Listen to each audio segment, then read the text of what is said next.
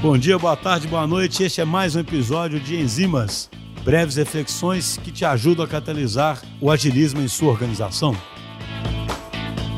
Pessoal, esse é o último, último Enzimas do ano e acho que é interessante, né?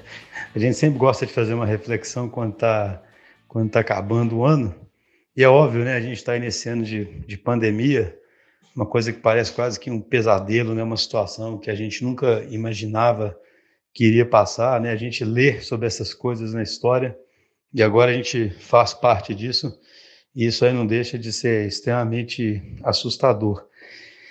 Mas o que eu, o que eu fico, é, a, a, grande reflexão que eu, que eu faço, sabe, após esse ano, e claro, né, a grande reflexão aí no contexto do, do agilismo, no contexto das organizações, é como que a gente tem que entender, na minha visão, como o papel de cada pessoa, como colocar o ser humano aí no centro de tudo, é cada vez mais e mais e mais relevante, sabe? Ou seja, essa, essa pandemia fez com que a gente tivesse que mudar os nossos modelos de trabalho, né? trouxe uma mudança aceleradíssima na sociedade.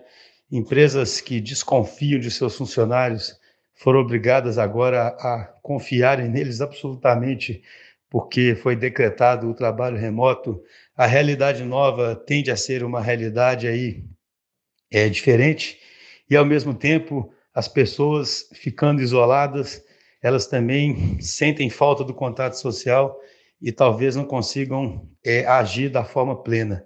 Então, eu estou falando isso tudo porque eu acredito que a gente realmente tem que cada vez mais pensar em organizações que são totalmente centradas nas pessoas que são totalmente centradas em criarem condições para que essas pessoas possam prosperar, possam perseguir um propósito comum, possam trabalhar num ambiente de cobrança, mas de confiança, possam ter aí uma régua alta, né, uma barra alta, quererem realmente entregarem muito, mas sem estarem em culturas implacáveis que as massacram. Acredito profundamente que as pessoas realmente precisam desse espaço e que ao terem esse espaço, elas vão prosperar.